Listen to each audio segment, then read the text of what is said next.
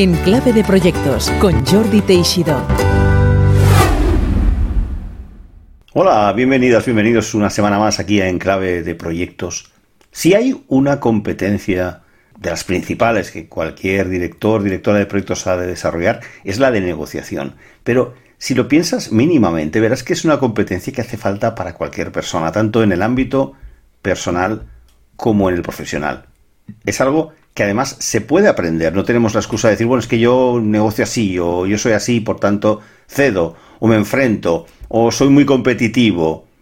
Hoy contamos con uno de los mayores expertos, si no el mayor experto en negociación de España, Juan Mateo Díaz, fundador y director del Instituto Superior de Negociación de la Universidad Francisco de Vitoria. Una persona que admiro y que muchos admiramos, escritor de diversos libros, de diversas publicaciones, una persona que ha dedicado toda su vida a mejorar a otras, a hacer crecer a profesionales y personas en competencias sobre todo de liderazgo, de negociación, en general todas aquellas que tienen que ver con la inteligencia emocional, la gestión de conflictos, todo este tipo de competencias que en el fondo son tan o más importantes que aquellas que denominamos técnicas o profesionales. Pues bueno, sin más preámbulos, os dejo con esta calmada y amplia conversación con el gran Juan Mateo, fundador y director del Instituto Superior de Negociación de la Universidad Francisco de Vitoria. Hasta ahora.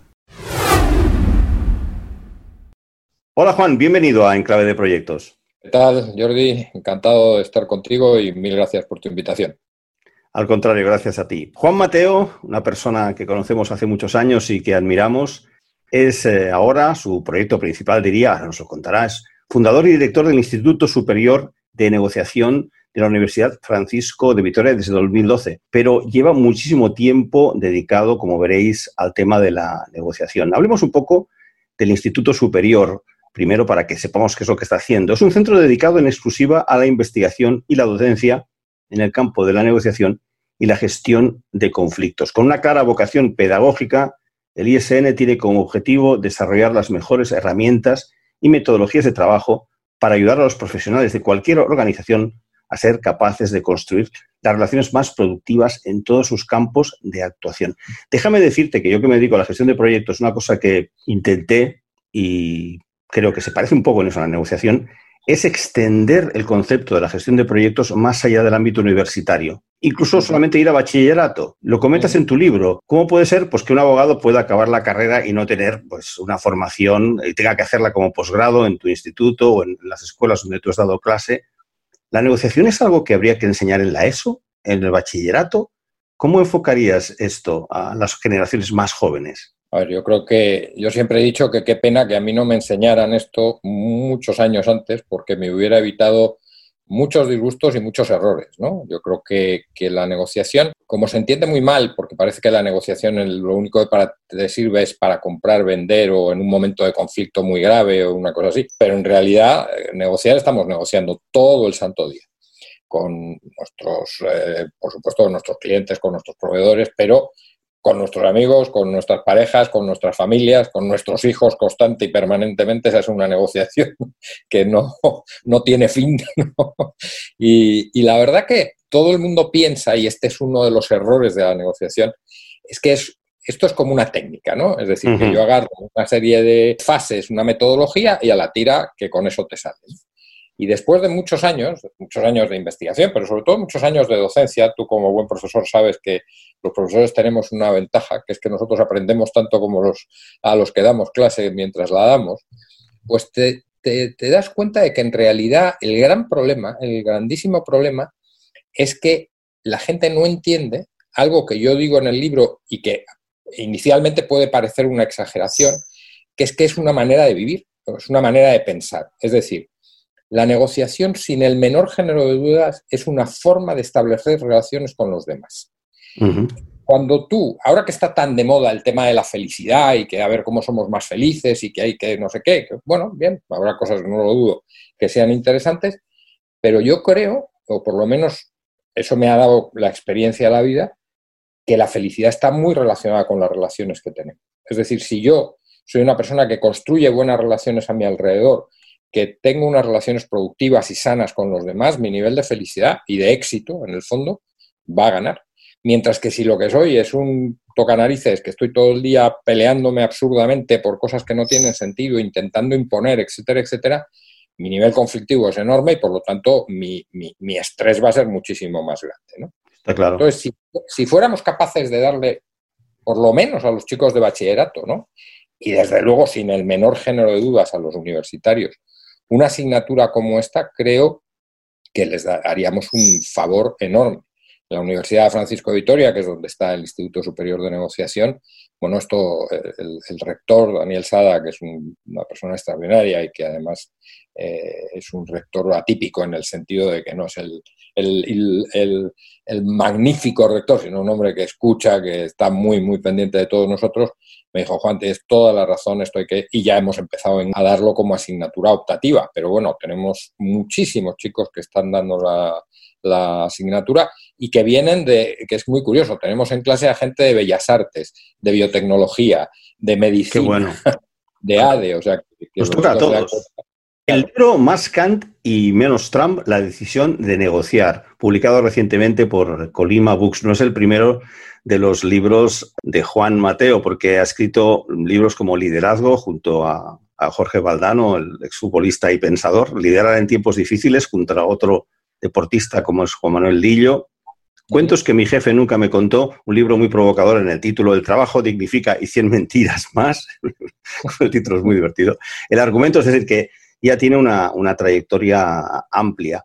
Formado en ciencias económicas y empresariales, máster en gestión financiera, uno de los cursos, digamos que de posgrado que hizo, muy relevantes, eh, es, y además impartió el curso de técnicas de negociación de Harvard que es eh, mm. conocido como método muy, muy clásico, ¿no? Todos hemos leído los, libros de Fisher y Uri, las bases, ¿no? Mucho para, de cara, de cara a, los abogados. Uno de los temas que comentas en tu libro que me ha parecido muy interesante resaltar aquí en la charla, y es que un concepto que tenemos, y a ver, aquí el primero yo, ¿eh? también me pasa cada vez que tengo que negociar con un cliente o con cualquier persona, incluida mi mujer, tenemos esa sensación de que hemos ganado o hemos perdido, ¿no, ¿No te parece, Juan? Es decir, em, dices tú en tu libro, negociar no consiste en vencer al otro, lo que debemos conseguir es ganar con el otro. Se puede ganar sin vencer a nadie. Sin hacer más spoilers, dinos si se puede esto de negociar sin vencer o perder. Es que si es negociar, tendría que ser así. Si no, sería imponer, o sería otro tipo, o ceder, o abandonar. Negociar es cuando tú consigues que los intereses de las dos partes se cumplan al máximo posible. Si al final eres tú el que te llevas lo más y el otro se queda con un, trocito, eso no es negociar, eso es imponer, pues porque tienes más fuerza, porque tienes la jerarquía, pero eso no es negociar. Entonces, eh, esto, uno de los matemáticos más extraordinarios que hubo, bueno, en general la teoría de juegos, que como tú sabes es una teoría matemática terriblemente importante además en el campo de la negociación, pero Nash lo explicó muy bien, ¿no? El equilibrio de Nash lo que te dice es, a ver, en juegos no colaborativos, eh, la solución es una, que no está en yo gano y tú ganas, porque al final tienes que andar ahí haciendo algún jerebe que, se entiende muy bien en el dilema del prisionero, ¿no? Pero si quieres pasar a negociar, tienes que pasar de juegos no colaborativos a juegos colaborativos. Y entonces tú tienes, precisamente la propia fase dice, tienes que colaborar con el otro para obtener una solución que sea válido para los dos. No solamente no es que sea posible, es que es lo necesario si queremos de verdad construir lo que te digo, una relación. Una relación se construye cuando tú no abusas del otro, cuando el otro entiende que lo que vas es a intentar que él también obtenga lo que tiene que obtener. Entonces, a partir de eso, la negociación se convierte en una herramienta realmente muy valiosa. Eh, está claro. Lleva más tiempo, pero desde luego es más positivo y seguramente con lo que todos tengamos de humano nos puede satisfacer también saber que al otro eh, se ha llevado un, beneficio no, y no le hemos pegado un 5 a 0, ¿no? Lo que pasa es que, fíjate, no, es que lleve más tiempo, porque curiosamente eso es lo que parece, pero imagínate un conflicto donde tú no negocias, impones, y imagínate esos conflictos hay en, en política o en geopolítica, hay muchos ejemplos, ¿cuántos años llevan? y cuánto sufrimiento, cuántas pérdidas humanas, cuánta pérdida económica tiene. Es decir, que al final, aunque negociar te pueda llevar tiempo, eh, te ahorra muchos tiempos y sobre todo muchos, muchas penalidades, por decirlo de alguna forma. ¿no? Son soluciones más, más duraderas. Otro aspecto de crecimiento que lleva a la negociación que me gustaría que comentaras, Juan, este del que a mí me ha parecido muy, muy bueno y muy de, sí que es de humildad, ¿no? Nos dice Juan en su libro, si nadie se opone o cuestiona lo que pensamos, es muy difícil que avancemos, ¿verdad? Claro, es que, mira, el, primer problema con el que te enfrentas muchas veces cuando formas a la gente en este tema, claro, nosotros negociamos al final porque tenemos conflictos, ¿vale? Porque la vida es un conflicto permanente. Hay que tener en cuenta que el conflicto es inherente a la naturaleza humana. O sea, nacemos, vivimos y morimos en conflicto. No necesitamos ni a otro. Con nosotros mismos ya tenemos suficientes, bastantes conflictos eh, personalmente, ¿no? Pero normalmente eh, seguro que la gente que nos esté oyendo, cuando tú dices la palabra conflicto, lo que te viene a la cabeza es guerra, es eh, problema, es marrón, es lío, ¿no? Negativo. Es algo negativo. sí. Claro. Sin embargo, esto está demostradísimo, está demostradísimo en, filosofía de la ciencia, está demostradísimo en, en, las investigaciones, sobre todo científicas. Uno avanza en base al conflicto. ¿Por qué? Porque lógicamente el conflicto es una diferencia, una diferencia que nos lleva a una discusión, sin duda alguna, ¿no? Pero si nadie se opone a lo que yo pienso, si nadie se opone a mis ideas, si nadie se opone a lo que yo creo, yo me estancaría ahí, porque diría, bueno, pues todo está bien, pues ya está. Solo cuando alguien se opone a lo que yo pienso, o a lo que yo creo, o a lo que yo necesito, eso me hace que yo empiece a reflexionar, aunque simplemente sea para buscar contraargumentos. Pero el conflicto lo que hace es instantáneamente poner mi cabeza a funcionar, lo cual significa que es un acicate buenísimo para pensar. ¿Cuál es el problema entonces? ¿Cómo es posible que una cosa que parece que es tan buena tenga una imagen tan mala? El problema no es el conflicto, el problema es cómo gestionamos el conflicto. Es decir, el problema es que no sabemos, no sabemos salir del conflicto de una forma constructiva y buena y acabamos a bofetadas. Y ese es el, ese es el gran drama. Pero evidentemente que el conflicto es un acicate para la reflexión. Y es más, si, habláramos de liderazgo, ya que antes hablabas de, esos par de libros que escribí yo sobre el liderazgo, que es un tema que me apasiona, yo creo que, te voy a decir algo que es, eh, ya luego lo explicamos más, pero yo creo que un, un buen líder es un generador de conflictos, es decir, es un tipo que, no, que, que, lo que está es constantemente retándote, diciendo no estoy de acuerdo, a eso no me gusta, pues no sé qué, para que tú vayas avanzando. Un señor que no te reta no te hace crecer. Y entonces, pues no, no, aprendes. te va. Claro, no aprendes. Tú lo sabes, los dos somos profesores. ¿Cuándo aprende un alumno? No solamente por las explicaciones que demos, sino porque le retamos a intentar solucionar un problema, a que lo que yo diga me intente ver si lo ha entendido, si no me diga, pues yo no estoy de acuerdo con esto. Ahí es cuando la reflexión viene y al final Jordi, la reflexión es todo en esta vida. Lo que pasa es que, claro, pensar es un trabajo muy complicado y muy difícil y de mucho esfuerzo. Y eso la gente no suele estar muy dispuesta a hacerlo. Sí, mira, una de las cosas que descubrí cuando empecé a hacer formación hace bastantes años, hace unos 20 años, eh, yo creo que muchos lo hacemos. Eh, empiezas con el PowerPoint y empiezas a explicar lo que sabes en el PowerPoint, luego ya lo cambias a actividades, a diálogo. Y hago esto cada vez más. Cada vez me gusta más el alumno que, que pone en duda esto, ¿no? Dice, oye, esto del plan de proyecto, ¿y qué sirve esto del riesgo si luego es lo genial? Porque es la manera de que todos aprendemos, como tú dices, el profesor aprende más que nadie enseñando esto y, respondiendo a estos, a estos retos, ¿no? Pero me da la impresión, y esto, por ejemplo, algo que igual tú compartirás conmigo, mis profesores del colegio, eh, de los jesuitas, que tengo muy buen, muy buen recuerdo, pero en COU, cuando leíamos Platón, los diálogos, nadie me explicó, y lo entendí por mí mismo, decía, ¿cómo es que este hombre para enseñar filosofía ponía a Sócrates allí, a Solón, al otro, y los ponía a hablar entre ellos? ¿no? Decía, y ahora lo entiendo. es decir, eh, todo eh, era diálogo y a través del diálogo tú convencías, recogías nuevos argumentos. Voy a llevar el tema un poco sociológico. Mira, Juan, a ver, aunque este podcast, y ha sido una sorpresa, pero muy agradable, se está escuchando más allá de España, en Sudamérica, incluso en Estados Unidos, hay oyentes por todos los países de Iberoamérica, eso me parece genial.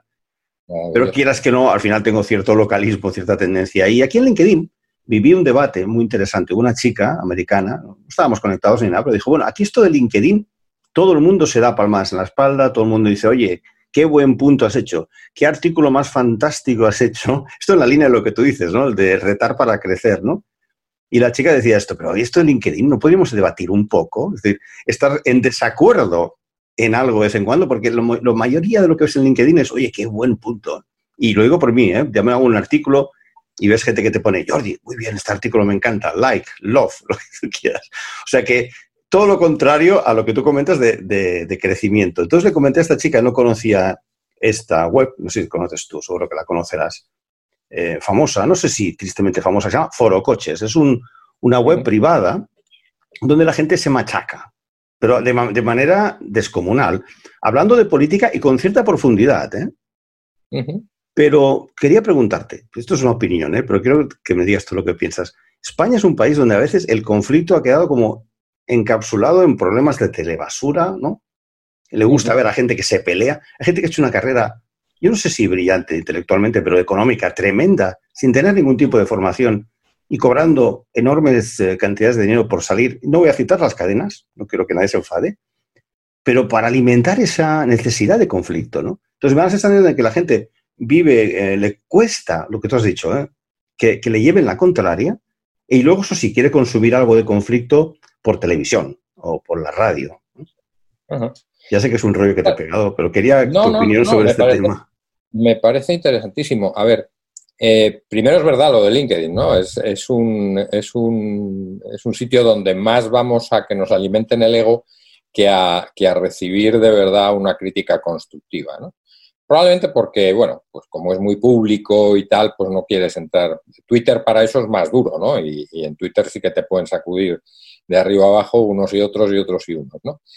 Eh, lo que pasa es que, bueno, yo, yo creo que todas esas redes en donde hay gente que incluso esconde su verdadera eh, identidad bajo determinados seudónimos, no es el caso de LinkedIn, ¿no?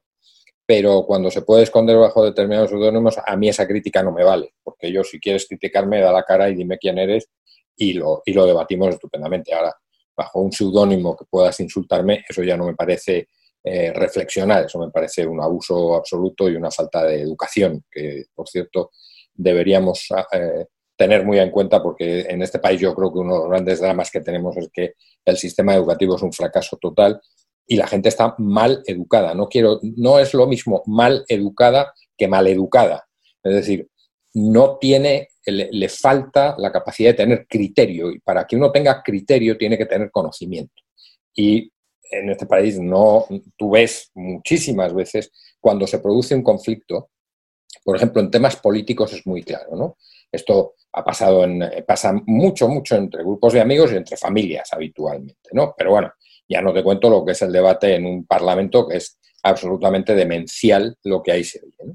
Entonces, el problema está en que ah, Kahneman, ¿no? Daniel Kahneman, el, gran premio Nobel de Economía de 2002 y que además fue el, primer psicólogo que, que, recibe un premio Nobel de Economía precisamente por decirnos, oiga, espérese un momento, porque la racionalidad no es exactamente nuestra manera de, tomar decisiones, ¿no? Ese homo economicus que decía, no, no, mire usted, nosotros tomamos decisiones exclusivamente porque, eh, eh, por ejemplo, la relación coste-beneficio es determinada, ja de los ja, ¿no? O sea, aquí tomamos decisiones emocionales básicamente por el, lo que llaman ellos el sistema S1 y además, es más, somos previsiblemente emocionales, porque no, no se crea que es que cada uno las toma de una forma. No, no, aquí estamos. Entonces, ¿qué ocurre? Ocurre que son tal cantidad de sesgos los que tenemos cognitivamente hablando y que no educamos para quitarlos, que es muy grave. Por ejemplo, Kahneman habla de un sesgo que a mí, yo estoy seguro, vamos, yo, lo, he sido víctima de ese, de ese sesgo, digo víctima, perdón, eh, me acuso de haber tenido ese sesgo y seguro que cuando te lo diga probablemente tú eh, te pasará lo mismo y mucha de la gente que nos esté escuchando le tendrá, que se llama el sesgo de confirmación. El sesgo de confirmación lo que dice es que nosotros, frente a una disputa, frente a un conflicto, frente a una diferencia, lo único que buscamos es gente que nos refuerce nuestra idea, no gente que nos diga estás equivocado. Es decir, si yo me voy a ti, imagínate que trabajáramos en un, sitio eh, ambos, ¿no? y yo te dijera, oye, es que este tipo es un imbécil, es un tipo que no hay quien le aguante, además es insoportable y tal, y tú me dijeras, hombre, pues mira, no, la verdad es que yo, sinceramente, creo que es una, es una buena persona, es un buen profesional, automáticamente yo pensaría otro imbécil. Es decir, como no me has dado la razón, pues eres otro imbécil, porque además se produce un fenómeno muy curioso que son los bandos. Es conmigo o contra mí, no hay ninguna otra posibilidad. Entonces, claro, cuando metemos ahí, por ejemplo, eso en el libro yo lo explico, al falsacionismo de Popper, entonces empezamos a pensar de otra forma. Esto yo tengo discusiones con amigos míos posicionados en, posiciones a veces muy extremas en política, ¿no? Y lo digo en un lado y en el otro, me da exactamente igual. Claro, tú dices, a ver, los, los científicos para hacer que una teoría sea validada no buscan las confirmaciones, buscan cómo contradecirla. Es decir, están buscando pruebas de error, no pruebas de confirmación. Claro, si yo tengo un conflicto, lo primero que tengo que hacer, como dice Popper, es falsar mi, eh, mi, mi opinión. Es decir, tengo que ir a hablar contigo, que eres, no eres parte del conflicto, eres otra persona, de esta persona y escucharte. Decir, oye, ¿a ti qué te parece, sin, decir nada más, qué te parece esta persona? Y escuchar tu razonamiento porque entonces estaré en condiciones de decir, bueno, esta persona en esto, esto y esto, efectivamente, yo tengo razón, pero en esto y esto no tengo razón, porque varias personas ya me han dicho que esto no es verdad y que esto es una suposición mía. ¿no? Si nosotros educáramos a la gente en esa, en esa perspectiva, que es una, es una forma de negociar absolutamente importante, en las negociaciones no puedes pensar yo tengo razón, tú estás equivocado. Porque entonces ya, me dirás qué forma de negociar es esa o qué forma de resolver un conflicto. No, es yo creo que esto es así, ahora voy a falsarlo, voy a intentar buscar dónde tengo el error. Cuando lo busque de verdad, entenderé de verdad cuál es el conflicto, en qué se basa, qué es lo que yo eh, tengo como información válida y a partir de ahí la solución es mejor. Pero claro, cuando no es así, pues entonces y ahí hay sesgos clarísimos. O sea, hay otro sesgo muy curioso, que es que nosotros valoramos el trabajo de los demás, por ejemplo, a partir de ser testigos de una parte mínima de su trabajo. Es decir, pues este no pega ni golpe. ¿Cuánto tiempo te pasas al lado de él para saber pega ni golpe ni no? Porque directamente valoramos por esa razón, por le has visto un 1% de su tiempo de trabajo y ya estamos valorándolo. ¿no? Entonces, todo ese tipo de cosas, ¿cómo se evitan? Se evitan con educación. Se evitan con procesos de este tipo en donde a la gente le digas un momento, para y empieza a pensar de otra manera. Por eso yo digo que la negociación es una forma de pensar, es una manera que te obliga de alguna forma a pensar de una manera diferente a como lo has hecho hasta ese momento. Y ese es el cambio más difícil, te aseguro, que yo tengo con la gente es dificilísimo cambiar ese mecanismo mental. Porque seguramente quizás derive de la educación más esencial, incluso familiar, social, o lo que, si quieres, te comentaba, ¿no? Porque lo, he hecho además haciendo clases de proyectos en escuelas, de manera voluntaria, eh, siempre como experiencia también es apasionante, enseñar project management que se enseña a ingenieros, pues enseñarse, porque lo básico es muy asequible a todo el mundo, enseñarlo a chicos, de, chicos y chicas de 14 a 15 años, lo, lo pillan, lo entienden. Claro. Entiendo que en, el Instituto Superior de Negociación tendríais que hacer cursos junior, ¿no? Es decir, empezar a abordar gente que no sean, no te digo seis años, entonces cállate y siéntate y punto, ¿no? Pero no lo habéis considerado. Eh, gente que esté en la ESO o en bachillerato, cursos de verano para ellos, porque es que les va a servir para todo, o sea, para hasta para cuando tenga que irse a la universidad a negociar su alojamiento, es que todo, como tú has dicho muy bien, entonces no podemos empezar con 25 años esto, ¿no? Tenemos que empezar antes. Claro. Eh, yo creo que en bachillerato tendría que ser una asignatura obligatoria, cómo se gestiona un conflicto y cómo se negocia. Porque es una cosa que sí o sí te vas a enfrentar en la vida todos los días de tu vida. No hay un solo día que no tengas una diferencia con alguien. Es decir, en el momento en que tú te relacionas con alguien, en ese instante se está el conflicto, porque es imposible que tú y yo, por muy amigos que fuéramos, por mucha tal, estemos de acuerdo en todo. Aparte sería un rollo terrible, o sea, diría, joder, qué pesado que aquí no discutimos por nada ni, ni tenemos ninguna conversación interesante, ¿no? Entonces, creo que sería fundamental, pero claro, ten en cuenta que eh, muchas de estas, este tipo de, de educación, vamos a decir, más basada en el humanismo, ¿no? en el desarrollo de valores humanistas, pues desgraciadamente no, no, no son, no se compran muy bien por parte de los demás, ¿no? Es decir, ahora, Claro, yo no digo, soy el primer defensor, que todos los niños deberían aprender matemáticas, sí o sí, me parece otra cosa fundamental. Me parece absolutamente fundamental que aprendan física, que aprendan eh, lengua, por supuesto. Pero mire usted, hay cosas como la filosofía, la psicología, la gestión de conflictos, etcétera, etcétera, que por cierto es lo que le va a permitir, una vez que técnicamente esté bien preparado, tener éxito o no tenerlo. Porque un gran matemático, que es un zote absoluto social, no va a triunfar en su vida. Mientras que un matemático un poco peor, pero que tiene unas habilidades sociales muy grandes, va a triunfar con muchísima más facilidad. Entonces, claro que deberíamos hacerlo. Nosotros hemos empezado a hacerlo ya con chicos de 19 años, que es cuando 18, 19 años en la universidad, que bueno, no está mal, porque ya por lo menos empiezan, pero sin duda en el bachillerato me parece fundamental. Y además... Unas bases, unas bases, ¿no? Claro, y además, Jordi, es que es la manera de hacerles que vivan eso muy claramente, porque eso a esas edades, que eres una esponja, a lo mejor en ese momento, y tú lo sabes muy bien cuando trabajas con gente muy joven, y yo lo he trabajado, dices, jo, es que no me hacen ni caso. No, espera, si esto ya verás como al final eso hace clic, como te pasó a ti con los diálogos entre los, Platón, socráticos y Platón y no sé qué. Pues en un momento determinado hace clac y dices, hoy qué razón tenía, y empiezas a funcionar de otra forma. Sin duda alguna, vamos. No tengo la menor duda de que deberíamos hacer. Hemos hablado de cultura española. Yo he trabajado en Iberoamérica, pero me cuesta. He trabajado con gente, pero no he vivido allí. ¿no? Sí que viví en Estados Unidos, en Nueva York. Allí sí que vi una cultura más, mucho más grande de la negociación, más paciencia además. Cualquier cosa se hablaba.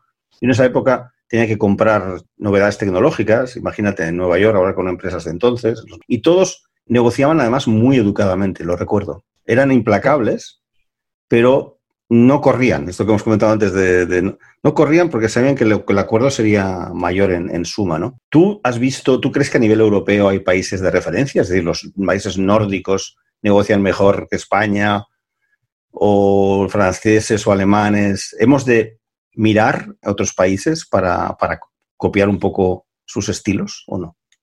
Yo más que países te diría culturas, ¿no?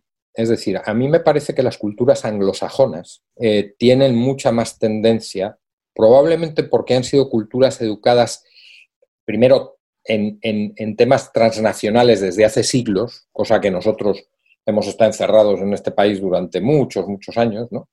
Entonces, ellos están más acostumbrados. Tú a un holandés le dices esto y se te queda mirando como diciendo, ¿qué me estás contando? Pero si vivimos de eso, vivimos de comprar, vender, de, en un país del tamaño de Extremadura, tener de las multinacionales más grandes del mundo. O sea, es que es mi vida, es que entiendo que eso es así. ¿no? En general, los anglosajones tienen más tendencia, pero es un problema educativo, ¿eh?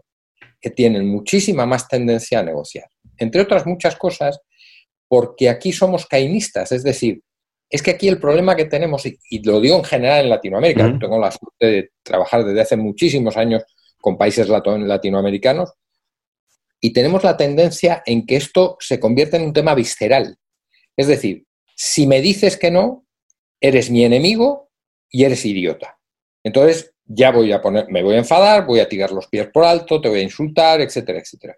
Tú puedes, yo he vivido en países anglosajones negociaciones en las cuales nos hemos puesto a, caldo en la propia negociación, a caldo en el sentido de negociar duro, de decir, no señores, y salir de la negociación, irnos a cenar y no pasa absolutamente nada. Eso en un país latino es muy difícil, porque sales de allí y sigues dos horas acordándote y de lo que te ha dicho y porque personalizamos. Descalifica a la persona, efectivamente. mucho más ego. Tenemos más ego, entonces. Es un problema de educación emocional. Es decir, nosotros no hemos educado las emociones. Probablemente eh, las hemos educado en cosas muy buenas porque somos gente, desde luego, mucho más fácil para convivir, somos gente más alegre, somos gente que, y eso lo vemos y lo hemos visto ahora, cuando necesitamos al otro, el otro nos necesita a nosotros, ahí estamos con mucha más facilidad que en otro sitio, basta ver si pasa el líder en trasplantes, el, eh, claro, es un líder en ceder, órganos, ¿no? Pero no hay más que ver a una persona, le pasa algo en la calle y hay 20 personas ya ayudándola Tú te quedas en Nueva York en la calle y ande que te den, vamos, o sea, pues sí o pues no, ¿no? Pero yo creo al final, de verdad, a lo mejor es una obsesión mía, pero creo que en el fondo todo, todo parte del sistema educativo. Y el sistema educativo básico, educación general básica, bachillerato, etcétera, etcétera, las raíces fallan y en ese sentido las raíces son los principios por los que nosotros vivimos. Y, el, y si a mí me inculcan que el respeto al otro es un principio básico, lo que Kant llama el imperativo categórico, ¿no? Y yo tengo educativamente eso metido en la cabeza, tú imagínate lo que es eso para el resto de mi vida.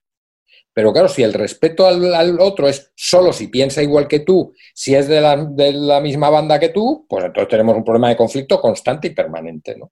Entonces, a mí me parece que hay una responsabilidad enorme de, los políticos españoles, y estoy hablando en todo el espectro político, porque nadie lo resulta en los últimos 40 años, ¿eh?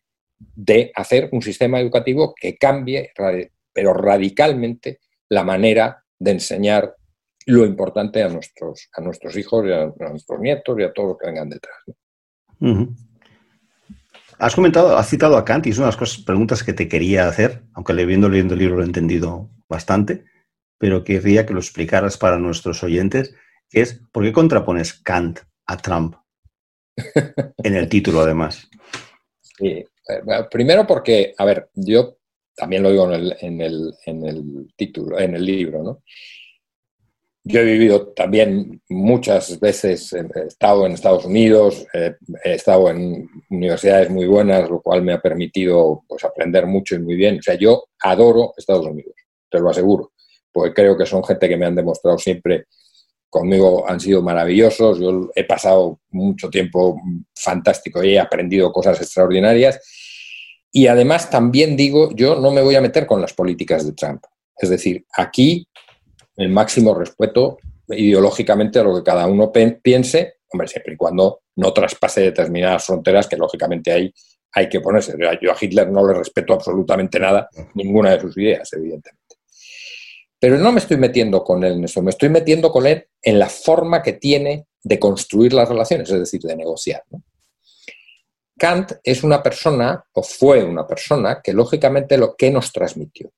Nos transmitió la idea de que el ser humano es muy importante y que nosotros tenemos de alguna forma que tener una serie de, condiciones morales que al mismo tiempo son incondicionales. Es decir, que nosotros tenemos que vivir bajo unas reglas morales que nos permitan convivir como Dios manda. Y que hay cosas que pase lo que pase, es decir, te vengan bien o te vengan mal, tú tienes que cumplir. El ejemplo es muy fácil. Si yo entro en una habitación hay 500 euros encima de una mesa. Nadie me ve y nadie, por lo tanto, nadie me va a descubrir si me los llevo. Yo puedo hacer dos cosas, o llevármelos o, dejar, o cogerlos y devolverlos y decir, oye, encima de la mesa hay esto, alguien lo va a quitar, tomar porque alguien se ha debido dejar este sobre ahí.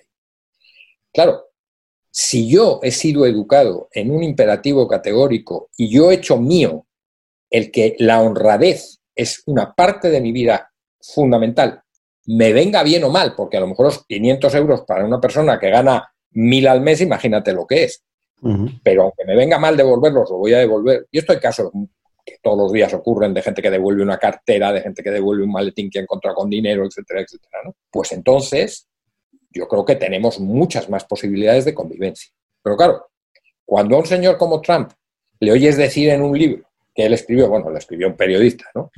que además habla de negociación, que muchas veces en una negociación lo que hay que hacer es humillar al contrario, dicen, mira, no puedo estar más alejado de ti. O sea, eh, y no hay más que verle sus actitudes con, los, con el Partido Demócrata, no hay que ver más que con los periodistas, la racial que ha habido en estos momentos, etcétera, etcétera. Es un ser que es él y los demás. Claro, mm, Kant no decía precisamente eso. Y yo por eso digo, hay que estar mucho más cerca de Kant y bastante lejos de Trump en el caso de, la negociación. Un par de, ideas para acabar, también relacionadas con tu libro. Aprender a negociar. Está claro que en el Instituto Superior de Negociación, leyendo tus libros, ¿cómo se aprende eso? Es decir, por lo que has dicho en la entrevista, es casi que si no tienes ese mindset o esos valores, has de cambiar tus valores primero, ¿no? Has de pensar ¿Cómo se hace eso? ¿Qué, ¿Qué proceso seguirías para los seguros, y yo me incluyo, muchos oyentes quieren decir, no negocio bien? ¿no? Pero yo te confieso que, me pasa porque soy en contratos de software, hay clientes que dicen ahora, pues mira, ahora no queremos pagar así, queremos pagar de otra manera. y te, lo primero que te coges una cosa por el estómago es, ser, es así, te lo digo, es hasta física. Dices, joder, qué incomodidad. Ahora vamos a tener que negociar, ¿no?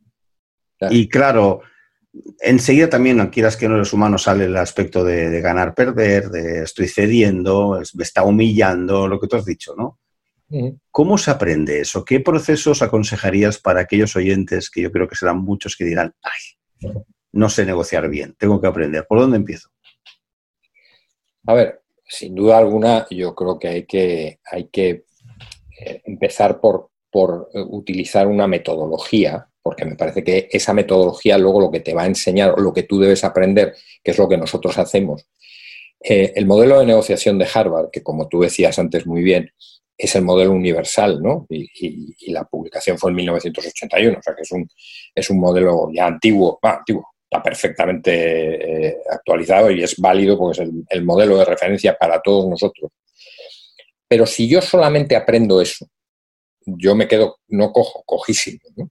Es decir, si yo no aprendo que ahí dentro hay parte de psicología muy importante, es decir, comportamiento humano, ¿cuántos de nosotros de verdad somos o, hemos sido, hasta que no, no, hemos tenido que, estudiarlo de verdad, expertos en comportamiento humano?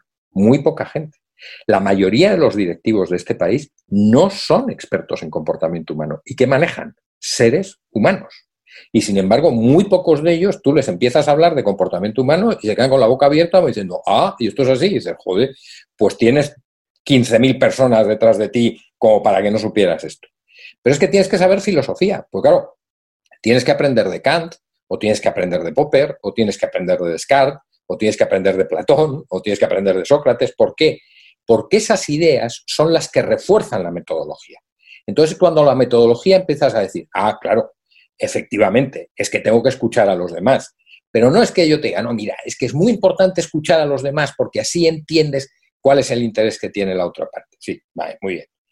Pero no solamente por eso, sino porque es una señal de respeto.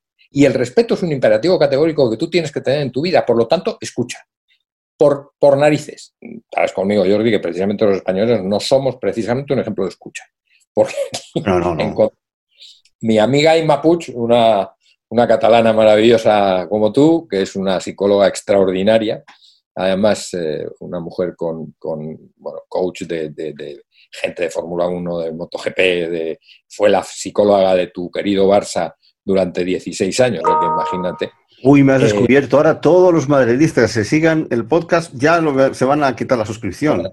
A ver, cada uno tiene cada uno, cada uno tiene su cruz y también puedo decirte que hay enfermedades que se curan, pero bueno, esto lo hablamos tú y yo fuera de micrófono. Yo soy ese, conflicto no tenemos que resolverlo tú y yo, vivimos bien en ese conflicto. Aparte que tú te puedes imaginar lo aburrido que sería un Barça Madrid sin tener una cierta así Por supuesto. Era un rollo impresionante, Ya, oye, ¿para, ¿para cuándo el Barça Madrid? Estamos esperando todos ya. ¿eh? Exacto, ya, ya nos falta ese, esa, esa guindilla. Ella siempre dice, Inma, me dice, ¿tú te has dado cuenta, Juan, que hay un montón de cursos para aprender a hablar en público y no hay un solo curso que diga, venga que le enseñamos a escuchar, por ejemplo? Es muy curioso, ¿eh? Pero claro, en la medida en que tú aceptes que en el fondo la negociación es un problema de aprender muchas otras disciplinas alrededor que van a hacer que la metodología tiene sentido, porque project management, por ejemplo, no es solo eso y es una celdita y ya está, no, tienes que saber de muchas otras cosas para que eso tenga sentido. Pues en la, negociación pasa exactamente igual. Ahora, claro, eso lleva tiempo, por eso hay que empezarlo a hacer desde joven, porque eso te permite además incursionar en temas como la, darle sentido a la, a la eh, ¿cómo se dice esto? A la, filosofía, a la psicología, etcétera, etcétera. ¿no? Entonces, bueno, pues yo creo que ahí es donde, donde tendríamos que convencer a la gente que es la manera de aprender a negociar. ¿Cuánto dura vuestro curso de negociación? hay, de, muchos, hay de muchísimas eh, fórmulas y formas. ¿no? El más largo que tenemos son 80 horas ¿eh? de, negociación. Pero ahí luego también hay mucho trabajo eh, que tienes que hacer tu personal. Son 80 horas presenciales. Bueno, ahora ya muchas de ellas, lógicamente, a través de sistemas como Zoom o como eh, estos sistemas de videocomunicación, pero hay mucho trabajo también, lógicamente, de lectura, de, temas que tienes que reforzar, etcétera, etcétera. Vale. En las notas del episodio pondremos el enlace al Instituto Superior de Negociación, a tu página también y al libro que recomendamos desde aquí, Más Kant y menos Trump, la decisión de negociar, porque a mí lo que me ha pasado de Colima Books, me ha pasado a leer lo que me he sentido retratado en algunas cosas que, que pese a los años que uno tiene ya, pues dices, mira, pues esto lo puedo mejorar y esto lo puedo, lo puedo pulir. ah, otra cosa que me olvido que quería decir, no sé si aquí va a ser un poco escandaloso. Eh, aprendí también en este libro que tú llegaste a vender coches en tu juventud. Sí, de verdad, y, no se me daba mal. ¿eh? ¿Negociabas bien? No, yo creo que, la, venta, de coches es un... Fíjate, esa es una venta que todo el mundo dice, no, no compramos el coche. El coche se compra emocionalmente, no se compra racionalmente. Si tú compramos de verdad el coche racional, por ejemplo, una de las cosas que yo siempre digo, ¿por qué compramos el coche si es bonito por fuera y no tanto si es por dentro? Cuando tú vas a vivir el coche, ¿de verdad lo vas a vivir por dentro? ¿Por qué? Porque la mayoría de nosotros que queremos que nos miren en un vehículo que diga, ah, este pertenece, este está en esta clase social, etcétera, etcétera, ¿no? Entonces, a mí me acuerdo que me venía la gente, porque yo vendía coches alemanes de segunda mano, deportivos, de Mercedes, de BMW y tal. Y la gente me venía a pedir, no, yo quiero un coche seguro para mi familia. Mentira. Lo que querían era, como decimos en España, chulear de su coche delante de los demás. Entonces, aprendí mucho del comportamiento humano. Y la psicología. Claro. Y en el momento en que tú captas las emociones del otro, eh, por algo emocional somos capaces de pagar lo inaudito. Ahí está el lujo, o sea, que por llevar un buen bolso de una marca o llevar un coche de una marca o llevar un reloj de una marca, pues pagas cantidades... De, los iPhones y todo esto, sí, efectivamente. Todo. Y pagas cantidades desorbitadas, pero cual no quiere decir que no sean buenos, son buenísimos. Pero tienen ese componente emocional que hace que todavía estés más eh, cerca de esa, de esa compra. Sabía, yo he hecho un poco de teatro porque sabía que no te avergonzaría, porque en una de tus conferencias eh, que he visto por YouTube me hizo mucha gracia esto que comentaste de la gente con las tarjetas de Business Account, Business Developer, Enterprise, Country Manager, porque, porque no ponen vendedor. Nos hemos avergonzado de la palabra vender, ¿verdad? Sin duda, sin duda. Mira, yo recuerdo algo que le oí decir a, a, a Mutar Kent. Mutar Kent fue durante casi nueve años. Bueno, él llevaba trabajando en Coca-Cola, creo que 40 o 45 años, los últimos nueve fue el presidente de Coca-Cola. Uno de los tipos más extraordinarios como gestor que puedas eh, analizar. ¿no? Y él les dijo en una conferencia a, sus, a todos los empleados, les dijo una frase que a mí me pareció genial. ¿no? Le dijo, miren ustedes, en esta, en esta empresa solo hay dos tipos de personas. Los que venden y los que ayudan a vender. No hay más. Y el que no haga su trabajo pensando en que los que venden lo tengan más fácil, a mí no me vale. Bueno, yo creo que eso es absolutamente cierto. En una empresa, una empresa existe porque vendes, si no, no existes. ¿Y qué pasa? Los que están detrás, lo único que tienen que pensar es cómo apoyamos a la red comercial para que venda más. Hasta el contable. Es decir, qué informes tengo que sacar para que esta gente sepa cuál es su rentabilidad, qué costes estamos teniendo, qué es lo que mejor se vende, qué es lo que más fácil se vende hasta el contable tendría que pensar cómo ayudo a vender, Y eso pues, no es fácil.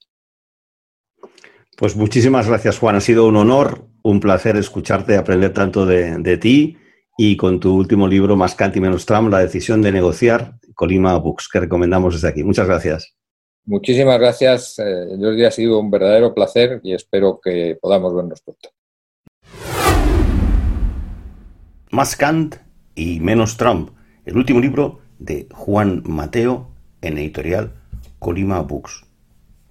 Yo creo que de muchas cosas que te puedes quedar con la entrevista, me gustaría recoger como muy corto resumen la siguiente frase. La negociación es más que una técnica, es una manera de vivir, una forma de establecer relaciones con los demás.